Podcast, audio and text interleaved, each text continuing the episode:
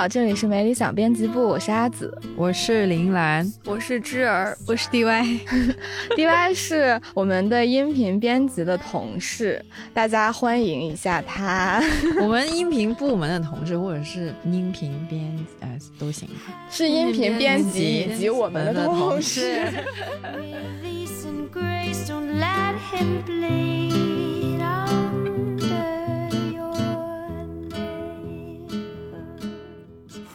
最近 DY 参与策划的张悦然主讲的一个女作家的节目，在看理想有上线嘛，所以我们也想借着这个机会，就来聊一聊那些影响过我们的、我们爱过的女作家们。所以就先来问一问你们最喜欢的女作家是谁？谁先来呢？举手发言。他先发言吧。最近知儿逃出升天，多说几句。对，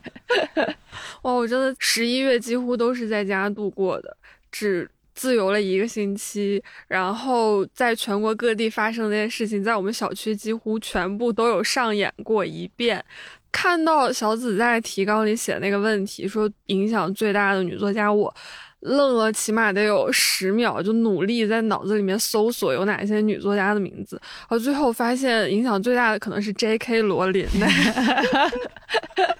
嗯，仔细一想，其实很有道理。对应该影响很多人吧。他真的是对我整个童年还有青少年时期是影响最巨大的一个作家。我真的很爱《哈利波特》里面那种对勇气啊，还有爱啊，几乎是一开始奠定我人生基础价值观的起点吧。到现在都是精神格兰芬多人。然后我还记得，还记得当时看哪一部，好像是《混血王子》那一部，邓布利多死掉了。我当时真的受到了巨大的震颤。我想，天呐，这么一个巨大的安全来源就垮塌掉了。那垮塌掉了之后怎么办呢？主角真的能够干掉伏地魔吗？产生了非常大的恐惧和怀疑。而小的时候完全不懂得为什么大家都不能把伏地魔的名字说出来，都要用那个人，他 you know who 来代替。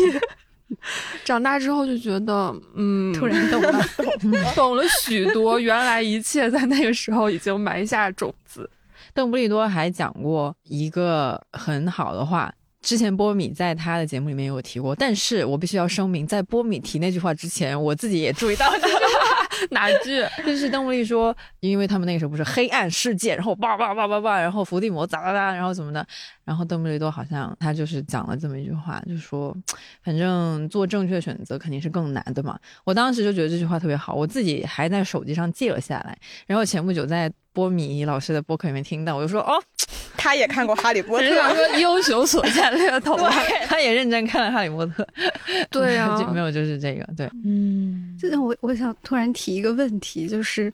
那你觉得《哈利波特》这样的小说是有可能出自男作家的吗？你觉得跟他的女性的身份有什么关联？我之前其实想过，因为《指环王》是男性作家写的嘛，感觉女性作家会更容易看到人身上人性的那些点吧。男性作家可能就是更宏大、更历史一点，嗯写出来的东西很有英雄主义特征。但是女性作家她能够看到人身上的很细致的点。说个题外话，就是前一阵儿采访李子书的时候，因为她说自己是没有独特的女性意识的，嗯可是你看她的书，就能很明显发觉到这就是女性作家写的，嗯是为什么呢？后来就发现，可能是因为她在写的时候，就是把自己眼睛当中看到的真实女性写出来。就这些女性在她的眼里是存在的，不是那些被构想出来的，所以她自然而然就流露出来了那种气质。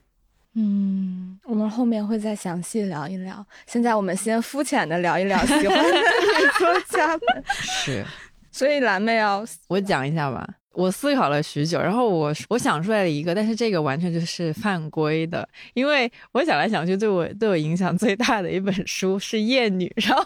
它的作者是上野千鹤子，就就就不是文学这一挂的了。Anyways，鉴于这个问题就是开场，我们浅浅聊一下，那我就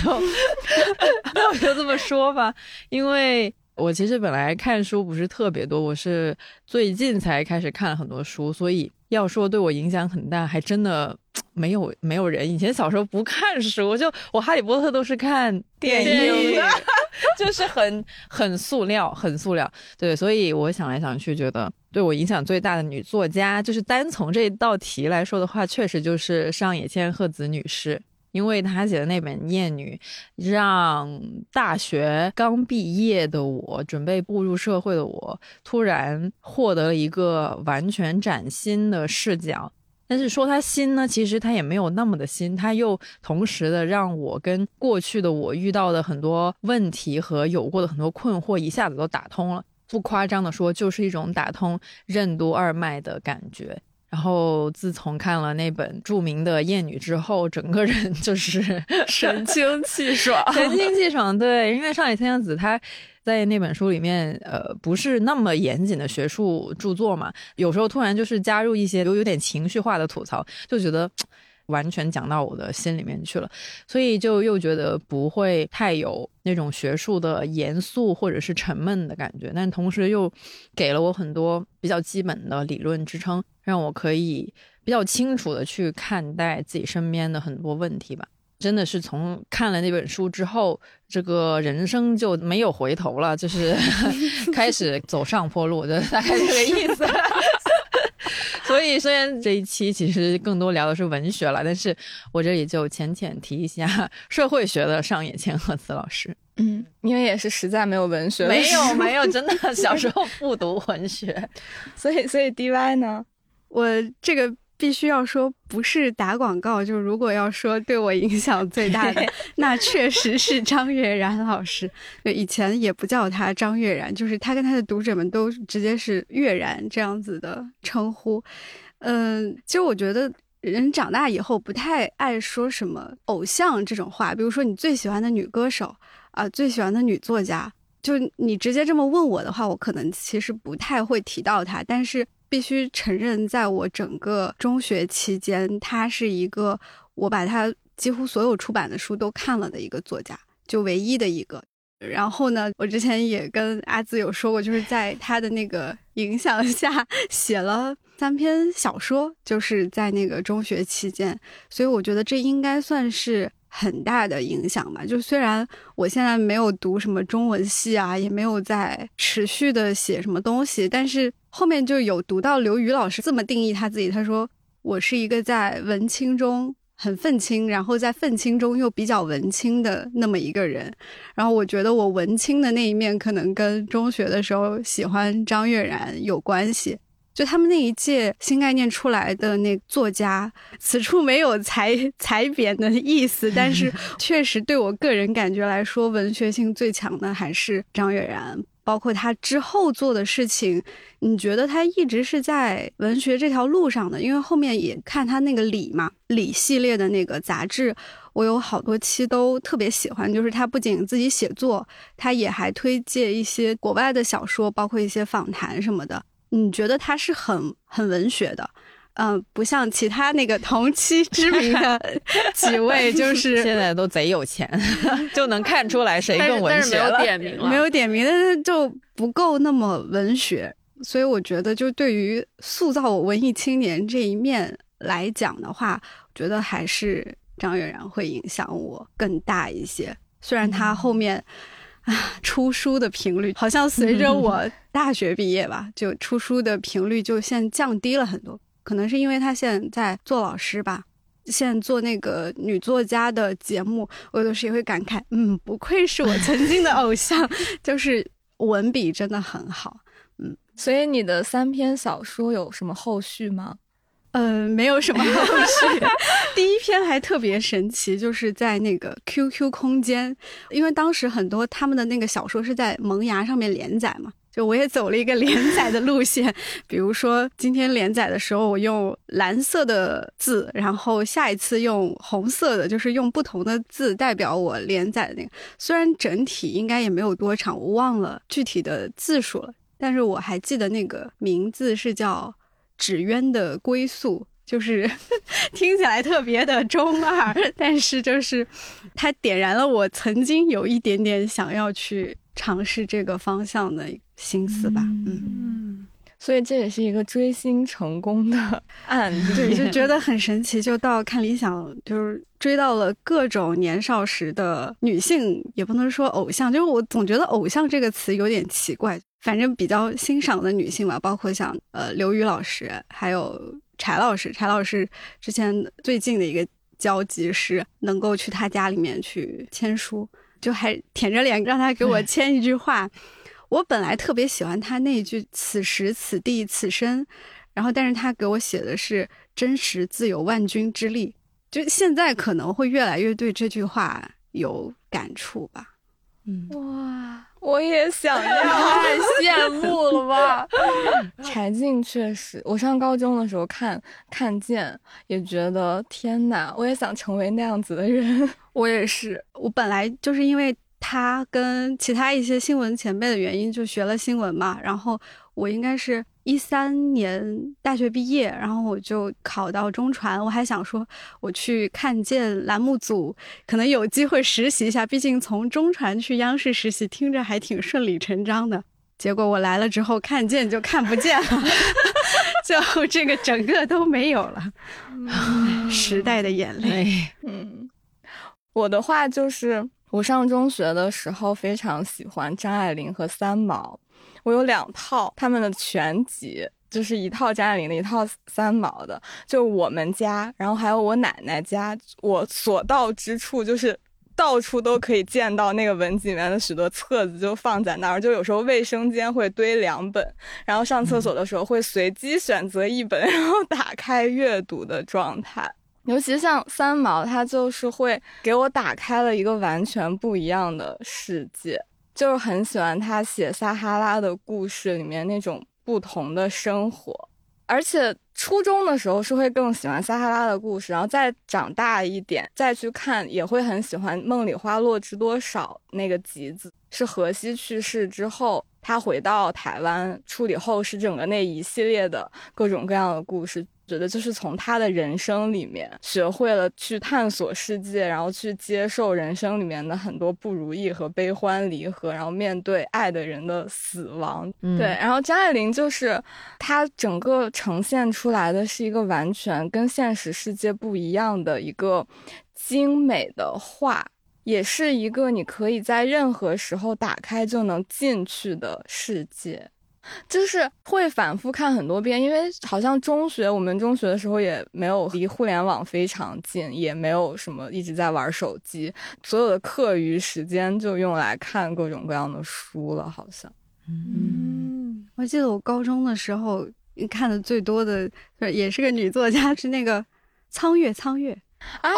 就在那个数学课上，然后老师在上面想数学题，我在下面就是用那种。电子阅读设备，M P 四，就是还有那个 看他那个镜系列，然后看其他的那些，就是好像跟他同一批的那些男作家写的那种奇幻的，我不知道为什么就看不进去。对对对。然后中学的时候，好像还有很多那种青春文学的作家也是女性，就是饶雪漫啊。嗯，对。哦，我很喜欢迪安啊，那个什么可爱桃、狼的诱惑是吗？还有什么那小子真帅之类的吗？对，还有像洛洛他们，哦，就也都是女性。有有一本书被我标举的很重要，就是那个《年华是无效性》，洛洛写的，因为。不知道为什么，就是很多那种什么饶雪漫什么，他好多写青春啊、爱情啊什么，但洛洛他把就是女生之间友谊的那种感觉写的特别的。特别的细致到位，我我到现在都印象非常深，就是最小说，好像他写的那种小短篇，然后他就是写女生之间的感情，是说大家可能会因为共同讨厌一个人成为朋友，但是也可能因为你讨厌的人喜欢谁，你就不再喜欢谁，就这种捕捉就好微妙。所以就是感觉看女作家的书，就是可以看到这些神奇的专属于女生的一些微妙的细节。嗯，所以你们还有没有什么觉得女性作家的作品吸引你的原因呢？我觉得确实是比较的细腻，然后有时候又觉得蛮惊喜的。但是主要是因为我的这个阅书量实在是太低了，好像没有办法做出一个更加系统性的印象吧。但是单从我最近看的一些个书来说，啊、都是女女作家，如比如说我最近有在看刚才周儿提到的李子书，呃，他写的那个《流俗地》，以及我之前有看呃张天翼写的《如雪如山》。如果先说用中文写作的女作家的话，我觉得她们写的都很细腻。然后那种细腻不是说呃柔软或者是柔弱的细腻，但就是很能够直击你的心灵，可以这么说吗？呃，我不不太知道怎么准确的形容这种感觉，但是读的时候确实有很多，比如说像张天翼那个《如雪如山》，是七个短篇讲了七种不同的女性的境遇嘛。我之前采访他的时候，那我也跟他说，我觉得我看完他那本书，觉得有一种特别的被抱住的感觉。嗯，我觉得他那本书给我最直观的感受就是那样子。它里面当然有很多的，我也不知道怎么说技法之类的，但反正整个读完之后，包括他的选材，还有呃对女性那种心情啊，各种什么的描写，就让我觉得，就虽然有时候我未必经历过那种他书里面写的那些女生的经历，但是就还是能够很好的建立一种共情的桥梁，反正能够很好的建立那种共鸣感。然后像那个刘俗地，因为她写的不是那种马华的华人的生活什么的，她其实不像如雪如山那么的聚焦在女性议题上面，但是。呃呃，again 还是能够感受到他对每一个人物的那种描写，也是觉得很饱满，就是写的特别好。你你你会形容他是细腻的吗？牛牛会俗地，牛俗地和李子 书，流俗地，你你会形容流俗地是细腻的吗？你感觉上？我觉得他挺细腻的，而且他描写每一个人物其实都很细腻，就好像作者用一种非常平等的笔触在对待每一个人。当然，有一些男性读者可能会感觉到有点冒犯，毕竟书里面女性形象基本上也不是说都正面吧，但是他们确实是更有生命力一点，因为那个年代的女性，上世纪五六十年代吧，很多从大陆南方的渔村被拐卖过去的，也有怎么样过去讨生活的，反正每一个人都过得很不容易。有些人可能在这边被那些亲戚嫁出去，一嫁再嫁，然后但是她再婚的丈夫在大陆又有另外的妻子，就相当于两边都有一个家庭。然后呢，有些人可能就留在马华当地，有些人就回到大陆，然后剩下的女性，她们就会自己找出路去活下去，一个人把那么多孩子养大，然后供他们上学。就很不容易，但是书里面的男性确实呢，相比较而言没有那么有人格魅力，他们就会经常吃喝嫖赌，拖妻子后腿。但是用李子书的话来讲，他就是平等的把他自己的体验全部都写出来，对这些人并没有一些个人的偏见。那我当时有问他一个问题，我说你在写这些人物的时候有一种慈悲的感觉。他说他不觉得自己是有慈悲，他只是在把这些东西如实的呈现出来，可能这反而会让读者们产生这样的感觉。我之前也没有觉得男女作家之间的差别有很大，后来也是近期越读越发现，我不知道，只是我个人浅见，以浅薄的阅读量来讲，好像是他们会呃人物更加是服务于主题的。然后会写出不同的功能性的作用来拼合这个故事，然后有的时候你就会很困惑，为什么这个女性她会这样做呢？她这么坚持的意图到底为哪般？总而言之，没有那么理解。其实我在之前还记下来了一段上野千鹤子她回复铃木良美信的时候说的一段话，但其实这段话也不是上野千鹤子说的，是他引用的另外一个 日本女性作家水田宗子。她说，男性作家将梦想自说自话的托付给女性，在自说自话的诠释女性。但正因为他们梦想中的女性与现实中的女性存在鸿沟，男性的内心风景才会如此绚烂多姿，感觉非常精妙，而且也没有怪罪于男性，毕竟他们都没有体验到的东西，要怎么去写出来呢？但女性作家，你读的时候就会发现，每一个人的人物都是有，就好像活过来的那种动机一样，可能。不同的人，笔锋还有笔触都不太一样吧，但是就会有这样模糊的感觉。嗯，我对这个模糊的感觉还挺同意的。就我之之前有有看到那个题目里面有问到，就是感觉男性、女性作家的区别，我脑子里第一个的也是浅见，就是。我我感觉男性作家好像比较擅长，或者是我看到的，会是那种情节性的，就像呃，艺名是叫什么？叫什么？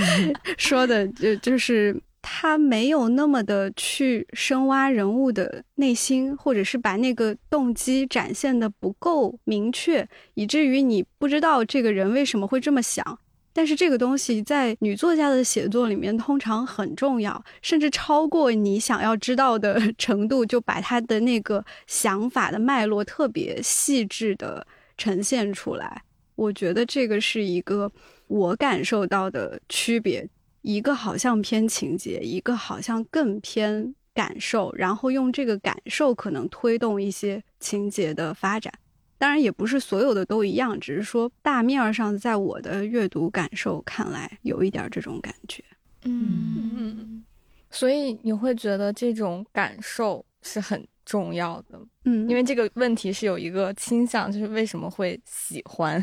嗯，比如说拿我刚刚提到那个年华是无效性，嗯，还有就是之前张悦然应该是我看他的第一部长篇叫《樱桃之远》。也是讲的两个女生的，然后他在里面还提到一部电影叫《维罗妮卡的双重生命》。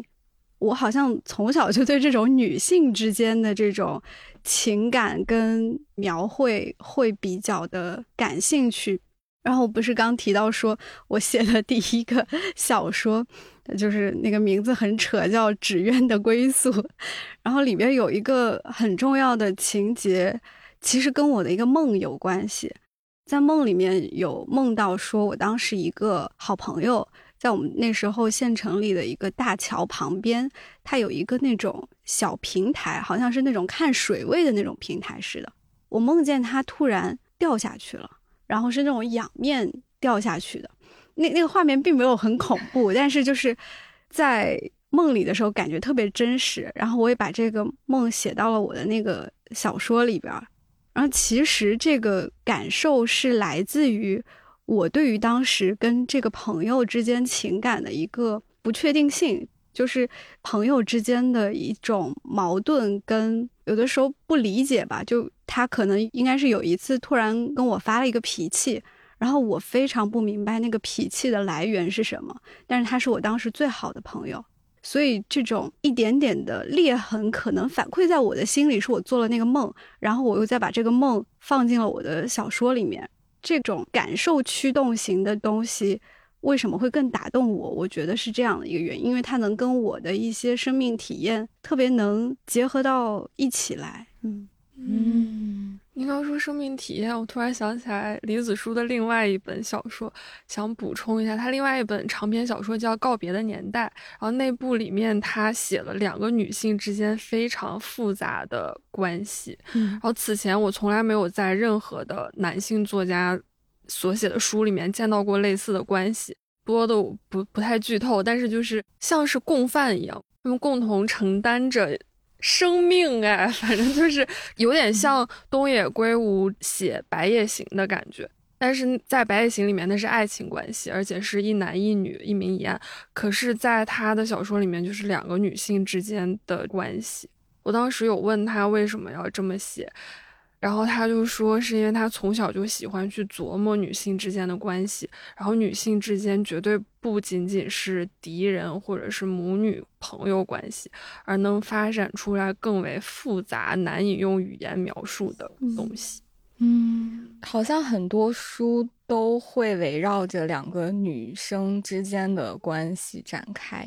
我的天才女友也、嗯也是哦嘛，对但这就是女性作家写的，对啊，就是感觉是女性作家可能会更偏向于写的那种感受性的东西，才是我们生命中占很大一部分的东西，而不是情节式的东西。我们的日常生活就是经历跟感受，然后平时可能那种感受是你好像没有办法跟身边的人这么去说出来的，但是它是存在在你心里的。然后你看到一个作家把它写出来了，那你就会很喜欢他。嗯我刚刚想到一个早几年 看过的一个男作家，就是理想国出的那一套那个克瑙斯高的《我的奋斗》，就是那个作家就是说他是自杀式的写法，他把自己的感觉就是心里的想法都剖得很白，放在书里面，嗯，那种东西也会打动我。而不仅仅是表面上看着挺波澜壮阔，或者是比较曲折、比较诡异什么的那种情节式的东西。嗯，而且女作家笔下的那种女性形象，那种丰满是说她有很多矛盾的地方，然后嗯有很多恶的不好的地方，她会把里面的嫉妒啊什么，就是嗯都会写得很真实。然后，如果你在男性作家的笔下，你可能就会看到了一个好的角色，或者是一个坏的角色这样子。然后我之前看那个巴黎评论的女作家访谈，波伏娃有一句话我还有记下来，她是说我在小说里写的是女性在现实中的样子，矛盾重重的人，而不是她们应该成为的样子。嗯。嗯我觉得女性更擅长写感受性，就是深挖人物的各种情感、动机变化什么的，可能也真的是因为女性确实培养起来就是比较敏感，我觉得还是有一定的关系。所以正是因为他们写的人能够感受出那些东西，然后读的人也能感受出来，我觉得确实是有一个这种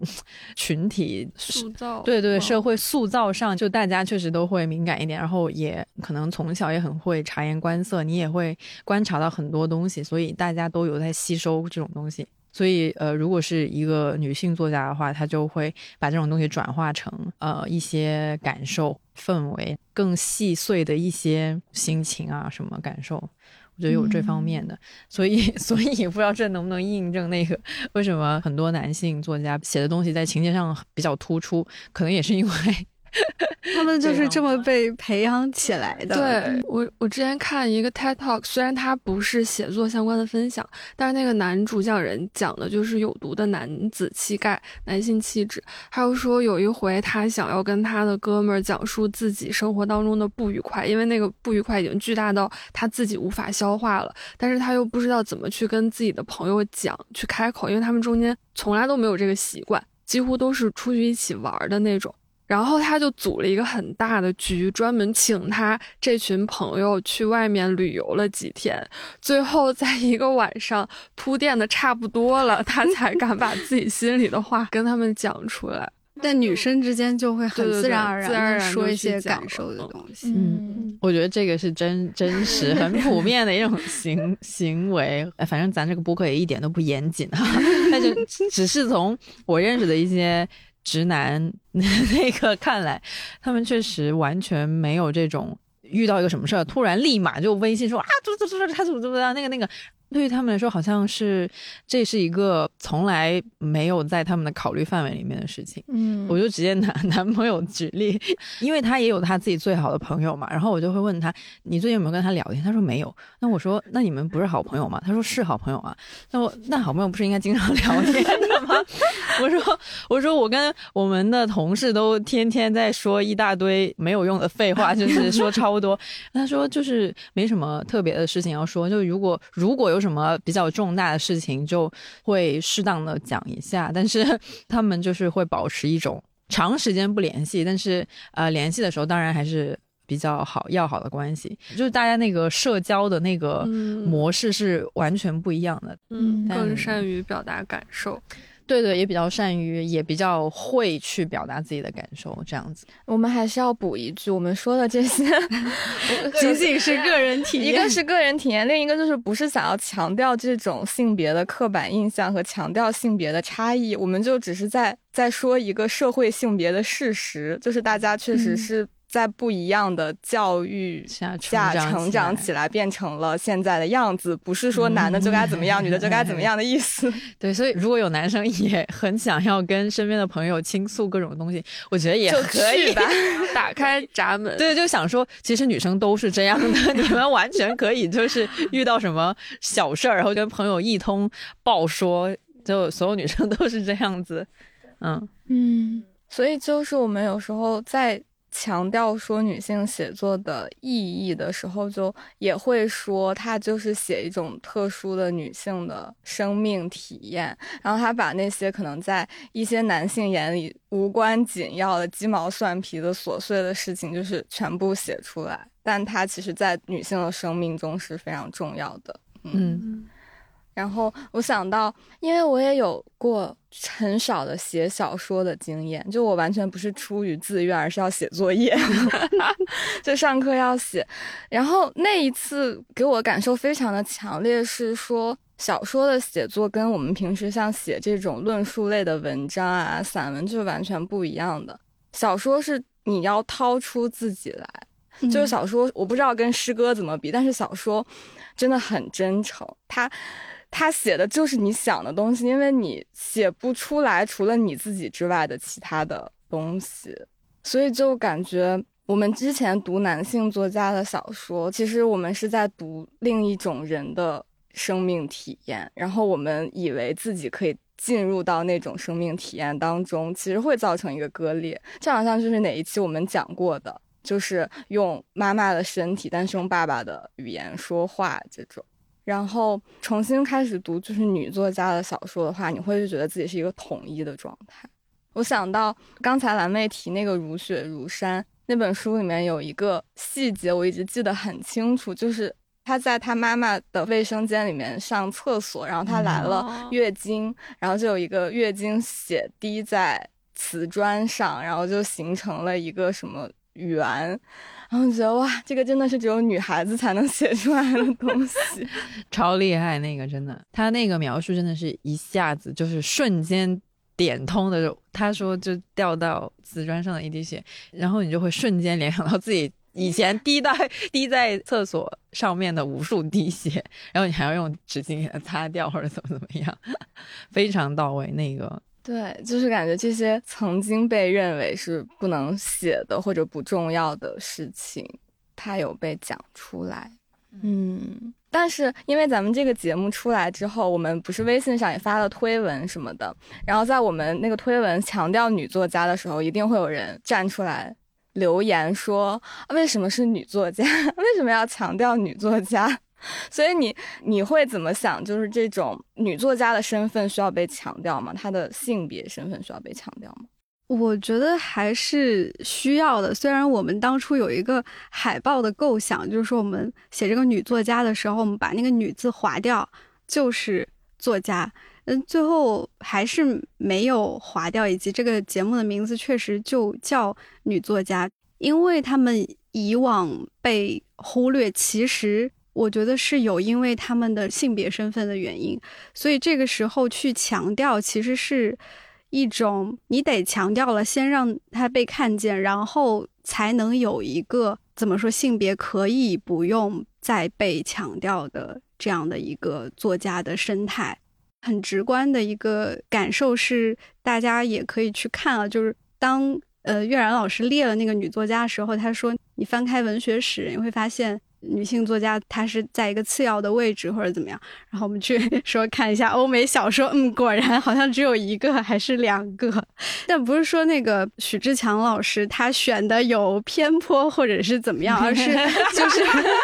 在一个就是传统的那么的一个定义下，重要的作品确实是大部分被那个占据，而且大家会发现近些年诺奖颁给女作家的频率感觉有。很大的提升。我觉得也可能有这方面的原因。虽然大家会说，哎呀，这个是什么政治正确啊？但是你看历史上用现在的政治正确去衡量过往的太多政治不正确了，所以它可能是一个需要被强调，然后才能让这个事情慢慢变得正常起来的一个状态吧。所以，呃，我的理解是这样。嗯，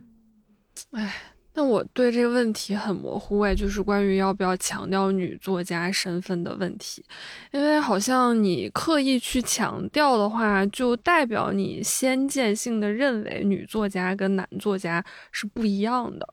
比如说像李子书，抱歉老老 Q 到这位老师，但是就是没有恶意，单纯探讨一下，因为他也有在说。自己不想要被定义为一个女作家嘛？她只是单纯的把自己作为一个人的生命经验呈现出来。我感觉好像你在读的时候能够体会到男女作家之间的差异，可是具体要不要强调这个东西，是作家本人的意愿。嗯嗯，可能他们如果不愿意过于去强调性别的因素，但是他们写出来的也完全都是很珍贵的体验的话，他就是。一种很好的尝试，包括虽然李子书没有强调自己是女性主义作家这一类的，但他说自己为什么会写出来那么多不同形象的女性，也都是因为男性写的女性他都不满意，然后觉得都写的太符号化了，太功能了，说都已经二零二二年和二零二一年了，为什么还会有一些男性作家眼中的女性是那样的？他感觉很生气，所以就自己动笔来写。可是他自己动笔来写，写出来就是一整部那个年代的年代史，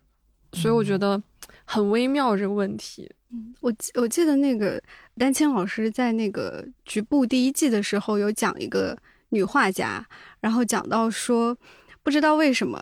也不是不知道为什么，就是他可能心里有一个他的原因吧，就是说男画家画的女性的裸体跟女画家画的就是会不一样。嗯，男画家好像就是。怎么的都会有一种欲求的，或者是那样的眼光，它会影响到他的那个笔触跟他呈现的那个状态。然后你看那个女画家画的就会不一样。这个我觉得是跟刚刚这儿分享的那个是有类似的地方的。嗯，像李子书那个流俗地，刚开始看的时候，其实确实没是没有太多的所谓的。带着一个性别的框架去看，然后但是越看到后面，突然有有一些点就是会提醒到我说，哇，这个确实是女生或者是女性才会感受到的。比如说它里面有写到很多那些妈妈们或者是主妇们，对。然后虽然虽然他描写他们跟描写那些男性角色其实一样都很丰满，但是呃会突然想到说。应该一般是只有女性可以看得出来，这些妈妈们在承担着所有的那种家务活，或者是呃各种操持这个家，或者是如何什么邻里关系这种，我觉得好像一般是女性比较能看出来这一点。对他写到那个情节很细腻又很细致，但是又不刻意去放大。也不是说刻意放大痛苦吧，而是说不去刻意放大那些纠葛，反而后面的时候又写他是怎么走出来的，而那种走出来的过程，可能是能够触发人类共同体心底那些共同的情感经验的。嗯，我上学的时候我们会学。立场论就是马克思主义的一些东西，我不懂。它是从马克思主义来，但是就女性主义把它挪用进来，然后解释一些女性主义的东西。请讲。因为我学的也不咋好，所以我就是对不对的，反正那么一听吧。就是说，呃，身处边缘的人的生命经验是一定比身处中心的人的生命经验更有意义的。这个是对全人类来说，因为他更会知道这个社会发生着什么事情，然后他们在承担着什么，所以他们他们的经验是更有力量、更有意义，就让为了让我们变得更好的。这可能就是当我们强调女作家和女性 写作的时候，也是就是一种经验的可见。它不是说为了让女性变得更好，而是让全人类可以共享这种体验。嗯嗯。我印象很深，就是那个岳然老师那个女作家在讲伍尔夫的时候，其中有一期是杀死房间中的天使嘛，里边应该是伍尔夫的原话，里边提到一句特别戳心的话，就是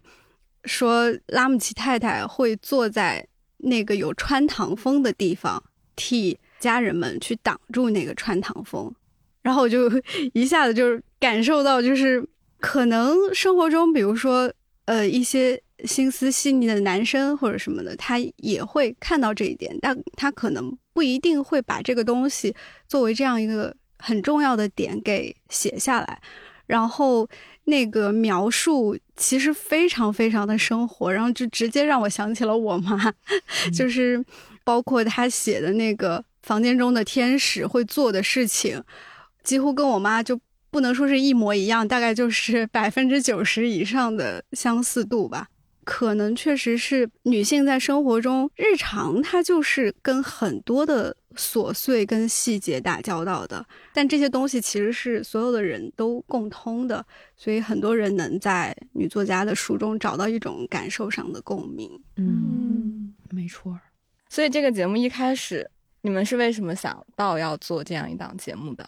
嗯，其实这个就把我们的那个策划过程给卖了，就是 我们其实也没有做什么策划，就是因为那个岳然老师在人大有讲课嘛，然后他自己提出来，他想要做女作家，就讲女性作家。嗯，我觉得就像他在那个节目发刊词里说的，别让礼物从你的手中停下来。我一直觉得他对女作家心里有一份。责任感，就是觉得要把它推介出去。嗯，包括他说那个安吉拉·卡特，他有介绍给国内的一个出版社还是什么的。他在推广这些女作家的过程中，我觉得还是起到了相当的作用的。所以可能他把这个东西当成是他的一个责任，以及他说在课堂上的感受，就是说我要放入某个女作家，我好像总是要说服自己。他足够重要，或者会在跟学生们强调这一点，就是他对自己的这种嗯上课时的一些下意识的举动会有那种反思，所以就是种种的因素，他觉得想要做这个，所以我们也觉得挺好的。刚好就是说，我们是二十世纪欧美小说，其实女作家相对比较少的，应该只只有一一两位。然后那个玉然老师这个其实可以算填补了一些吧。嗯，我们最后一个问题其实就是一个读书推荐啦，请大家推荐一下最近或者读过觉得必须得推荐的女作家的作品。那我就还是那个推荐一下《始于极限》吧，然后推荐语就三个词，简单一点，就是真诚，真诚，还是真诚。看他们两个对话，就有那种非常。畅快跟坦白的感觉，因为其实真的在生活中，哪怕再好的朋友，我觉得很难做到那样子的一个坦白跟敞开的程度。然后里面对一些议题，虽然可能日本的情况跟我们不太一样，但是我是能收获到很多新的东西的。五星推荐，虽然他现在可能已经不太需要我推荐了。然后另外就是，呃，跟他一起搭配阅读的，就是那个看不见的女性。嗯，因为最近扉页上的那句话对我鼓舞很大，就是说献给每一个不屈的女性，继续做一个难缠的人。我觉得在现在这个环境下很有鼓舞吧。嗯，另外已经从。文青模式现在转换成了 愤青模式，果然是很切换自如。好了，今儿来推荐一下，我可能也是想说上野千鹤子老师的那本新书《为了活下去的思想》，因为呃，虽然那本书我现在还没有看完，只看了一小部分吧，但它是我觉得是以一种更广阔的视角去呈现女性的地位局限，还有她的困境的。他是从九幺幺的暴力活动去切入，它里面讲到说，手里掌握着权力的人很难来控制自己不去使用暴力。我觉得这句话仔细想想能用在蛮多地方的。他的这种把女性跟整个世界的形式、各种权力体系架构联系在一起的，怎么说思想范畴吗？我觉得还是挺能给人启发的。可能就会更好的能够处理社会性别它到底在世界的文化哲学或者社会学范畴当中占有什么样的一席之地，更能去处理它到底是不是一个特殊的因素。虽然我到现在还没有去看完这一本书，但还是想要去推荐给大家。它有在挺多方面启发到我的。好的，蓝妹，那我就是呃说三个就是凑在一起的打包一下，因为每一个的我的那个推荐理由都不是很充分。想要先说韩国编剧，我就是走这种歪门邪道。韩国编剧可以推荐大家关注一下。可能最近稍微有名一点点的，就是和朴赞玉一起合作了《分手的决心》的那位编剧，叫郑瑞景。郑瑞景为什么想说编剧这个事儿？就是因为其实以前看韩剧的时候，没有太多去思考那种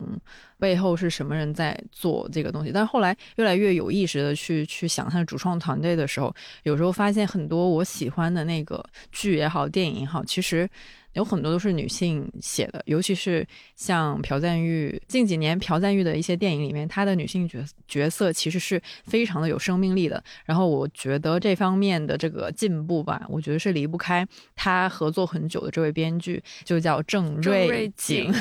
说的好艰难，郑瑞景对。然后她自己最近也有在下海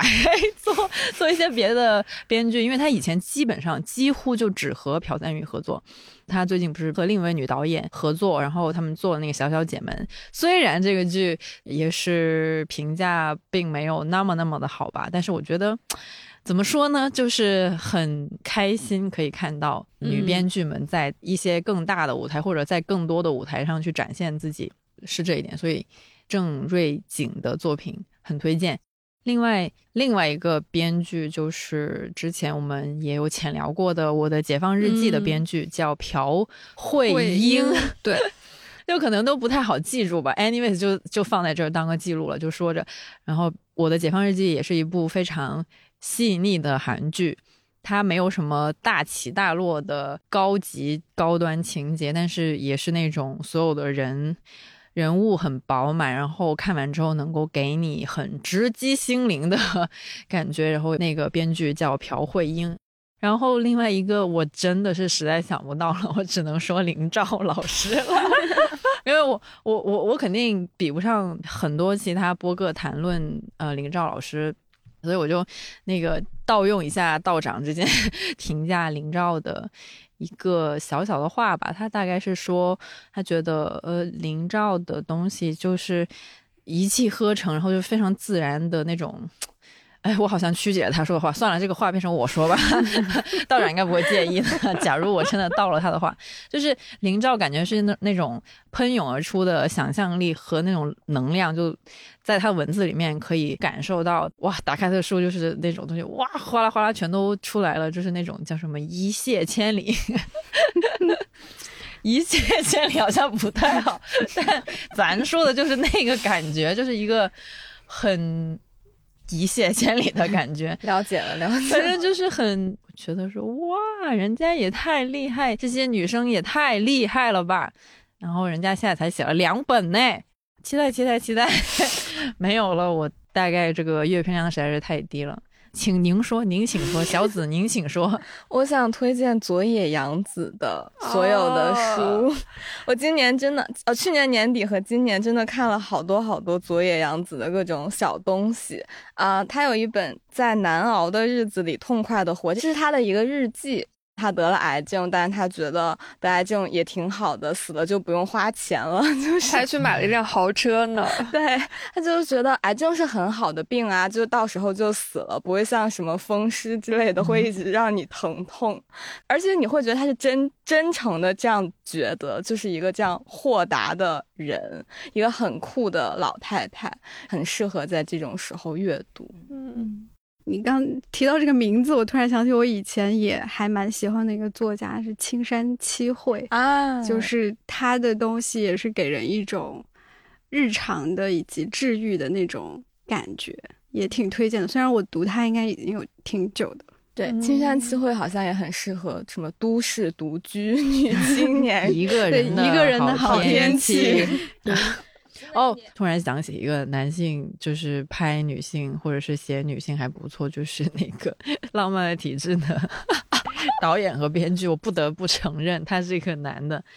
他虽然是男性，但是他拍的女性群像还是蛮不错的，嗯，所以还是有，还是有很多细腻的男同志的。对，只是我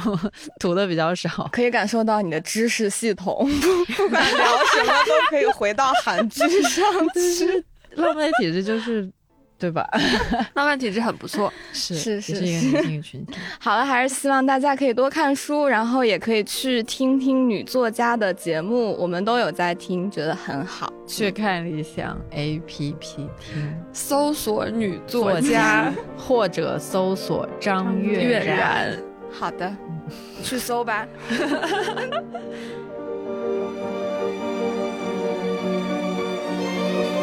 Mrs. Dalloway said she would buy the flowers herself. Mrs. Dalloway said